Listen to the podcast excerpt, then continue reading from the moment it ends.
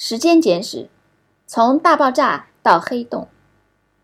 译者序：许明贤、吴中超。宇宙是一门既古老又年轻的学科。作为宇宙里高等生物的人类，不会满足于自身的生存和种族的绵延，还一代代不懈地探索着存在和生命的意义。但是，人类理念的进化是极其缓慢和艰苦的。从亚里士多德、托勒密的地心说到哥白尼、伽利略的日心说，演化就花了两千年的时间。令人吃惊的是，尽管人们知道世间的一切都在运动，只是到了本世纪二十年代，因哈勃发现了红移定律后，宇宙演化的观念才进入人类的意识。人们甚至从来没有想到过宇宙还会演化。牛顿的万有引力定律表明，宇宙的物质在引力作用下不可能处于稳定的状态。即使在爱因斯坦的广义相对论中，情况也好不到哪儿去。为了得到一个稳定的宇宙模型，他曾将宇宙常数引进理论中。他们都希望在自己的理论中找到稳定的宇宙模型。可见，宇宙演化观念。并不是产生于这些天才的头脑之中。可以公平地说，哈勃的观测标志着现代宇宙论的诞生。哈勃发现，从星系光谱的红移可以判断，越远的星系以越快的速度离开我们而去。这表明整个宇宙处于膨胀的状态。从时间上倒数到过去。估计在一百亿年到两百亿年前，曾经发生过一桩开天辟地的大事件，即宇宙从一个极其紧致、极热的状态中大爆炸而产生。加莫夫在一九四八年发表的一篇关于热大爆炸模型的文章中，做出了一个惊人的预言：早期大爆炸的辐射仍残存在我们周围，不过由于宇宙膨胀引起的红移。其绝对温度只余下几度左右，在这种温度下，辐射是处于微波的波段。但在1965年，彭齐亚斯和威尔逊观测到宇宙微波背景辐射之前，人们并不认真对待此预言。一般认为，爱因斯坦的广义相对论是用于描述宇宙演化的正确的理论。在经典广义相对论的框架里，霍金和彭罗斯证明了，在很一般的条件下。空间、时间一定存在起点，最著名的起点即是黑洞里的起点，以及宇宙大爆炸处的起点。在起点处，所有定律及可预见性都失效。起点可以看成空间、时间的边缘或边界。只有给定了起点处的边界条件，才能由爱因斯坦方程得到宇宙的演化。由于边界条件只能由宇宙外的造物主所给定。所以，宇宙的命运就操纵在造物主的手中。这就是从牛顿时代起一直困扰人类智慧的第一推动问题。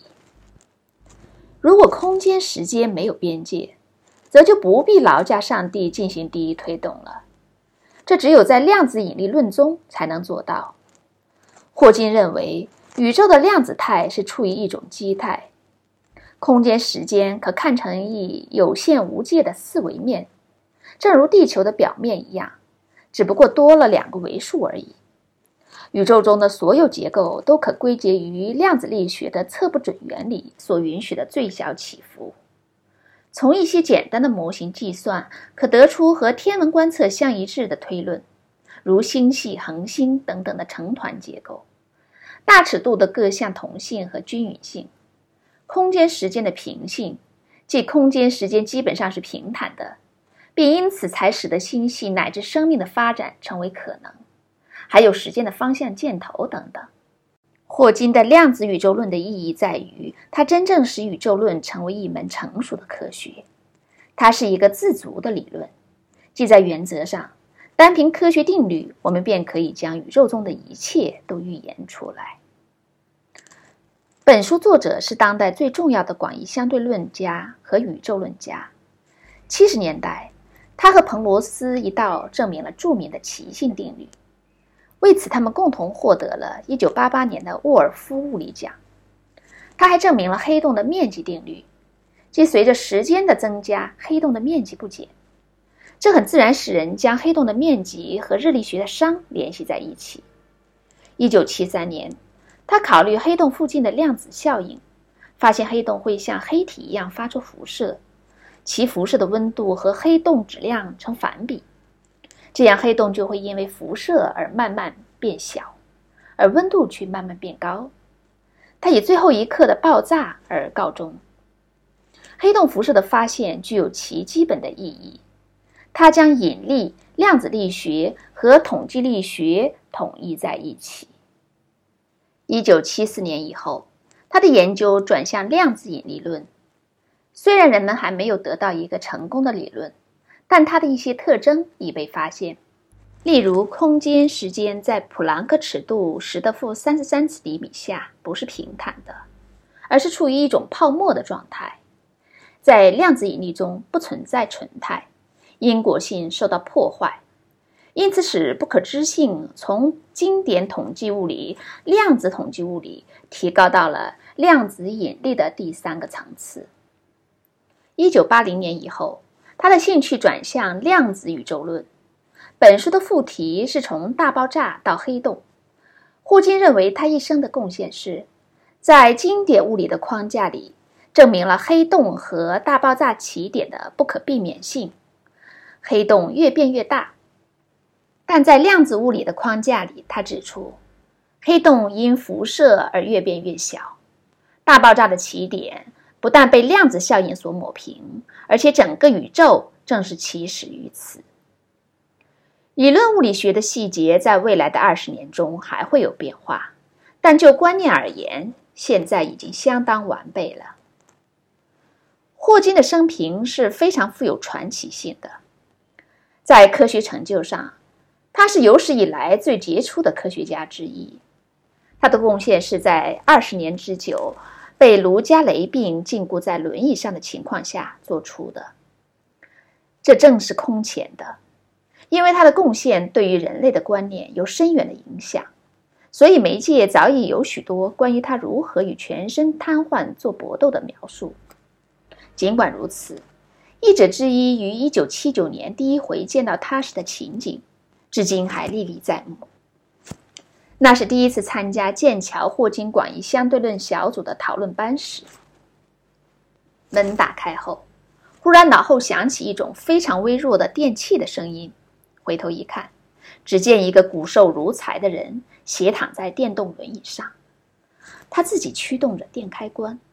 译者尽量保持礼貌，而不显出过分吃惊，但是他对首次见到他的人对其残废程度的吃惊早已习惯。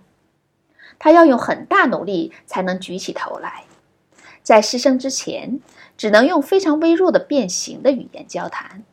这种语言只有在陪伴他工作生活几个月后才能通晓。他不能写字，看书必须依赖于一种翻书页的机器。读文献时必须让人将每一页摊平在一张大办公桌上，然后他驱动轮椅，如蚕吃桑叶般地逐页阅读。人们不得不对人类中居然有以这般坚强意志追求终极真理的灵魂，从内心产生深深的敬意。每天，他必须驱动轮椅从他的家——剑桥西路五号，经过美丽的剑河、古老的国王学院，驶到迎接的应用数学和理论物理系的办公室。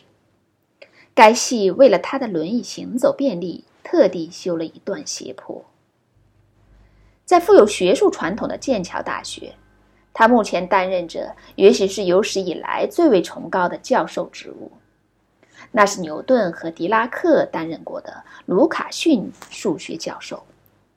本书译者之一曾受教于霍金达四年之久，并在他的指导下完成了博士论文。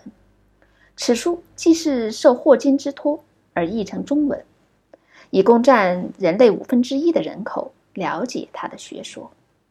许明贤、吴中超。